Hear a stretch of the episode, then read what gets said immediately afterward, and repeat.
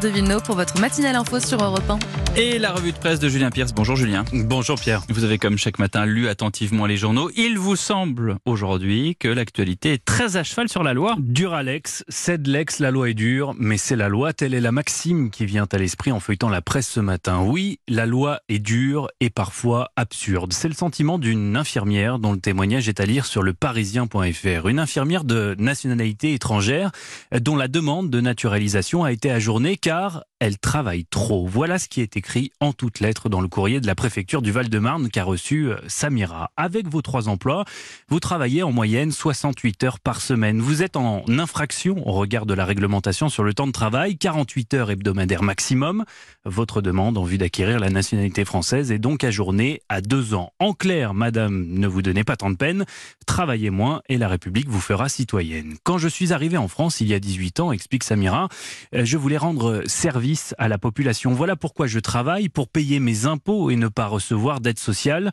Alors face à cette euh, situation ubuesque, l'infirmière a décidé de contester cette décision et d'écrire, comme le suggère d'ailleurs la loi, au ministre chargé des naturalisations, en l'occurrence Christophe Castaner, un courrier dans lequel elle précise entre autres que si elle travaille tant, c'est aussi parce que la France manque de personnel infirmier. Il y a la loi et l'interprétation de la loi, Julien. Pourtant, la loi en l'occurrence est très claire. Le candidat à l'élection présidentielle doit fournir toutes les pièces justificatives de ses dépenses. Or, des pièces justificatives, des factures, il pourrait en manquer concernant la campagne en 2017 d'Emmanuel Macron. Dans un article du Monde, euh, plusieurs anciens gardes du corps affirment avoir été payés euh, en espèces de la main à la main par Alexandre Benalla. Celui qui était alors le directeur de la sécurité d'En Marche contrôlait euh, étroitement le service d'ordre dont il était à la tête, y compris lorsqu'il était question d'argent. Il y a un gars qui a débarqué au QG de campagne en demandant à être payé. C'est inadmissible, tout doit passer par moi, écrit Benalla à ses gros bras dans un message que le monde a pu consulter. Des salaires en espèces donc, mais également des notes de frais réglées tardivement, un coup de billet, voire pas réglées du tout. On nous a expliqué que nos justificatifs étaient dans des cartons qui ont été perdus. Étrange que ce soit justement les cartons du service d'ordre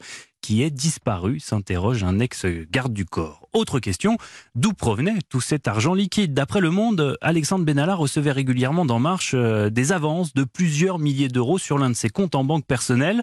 C'est cet argent qu'il aurait distribué en espèces à ses hommes. Chaque versement a-t-il fait l'objet d'une feuille de paie, de factures Ont-elles toutes été transmises à la commission chargée de contrôler les comptes de campagne? Autant de questions qui restent pour l'heure euh, en suspens. La loi, Julien, elle protège les droits des êtres humains, mais aussi des animaux. Et eh oui, Minette, Gribouille, Rex et Médor ont aussi des droits, figurez-vous. Le droit, par exemple, de ne pas être euh, ligoté dans un bac à douche et d'être abandonné ainsi plusieurs jours sans eau ni nourriture. Voilà ce qui est arrivé à un petit chien, nous raconte Sud-Ouest ce matin. Le week-end dernier, Alizé se rend dîner chez des amis à Bordeaux. Elle entend alors des aboiements incessants. Ses hôtes euh, l'informent que le chien hurle déjà depuis plusieurs jours sans que personne ne parvienne vraiment à savoir où se situe l'animal. Alors ni une ni deux, la jeune femme sort dans la rue, tend l'oreille et finit par localiser le bon appartement. Les pompiers entrent par la fenêtre et découvrent dans la salle de bain le chien dans un piteux état, les pattes arrière attachées avec un câble Ethernet relié au cou. L'animal a depuis été placé, il va mieux bien heureusement et ne lâche pas d'une semelle sa famille d'accueil. Une enquête pour maltraitance et actes de cruauté a été ouverte. Le propriétaire du chien n'a pour l'heure pas été euh, identifié. Il encourt jusqu'à deux ans de prison et 30 000 euros d'amende. Ce qui est étonnant, c'est que les voisins, eux, ont attendu que quelqu'un vienne dîner chez eux pour donner l'alerte. Et que eux euh, se trouvaient ça tout à fait normal qu'un chien hurle pendant plusieurs jours.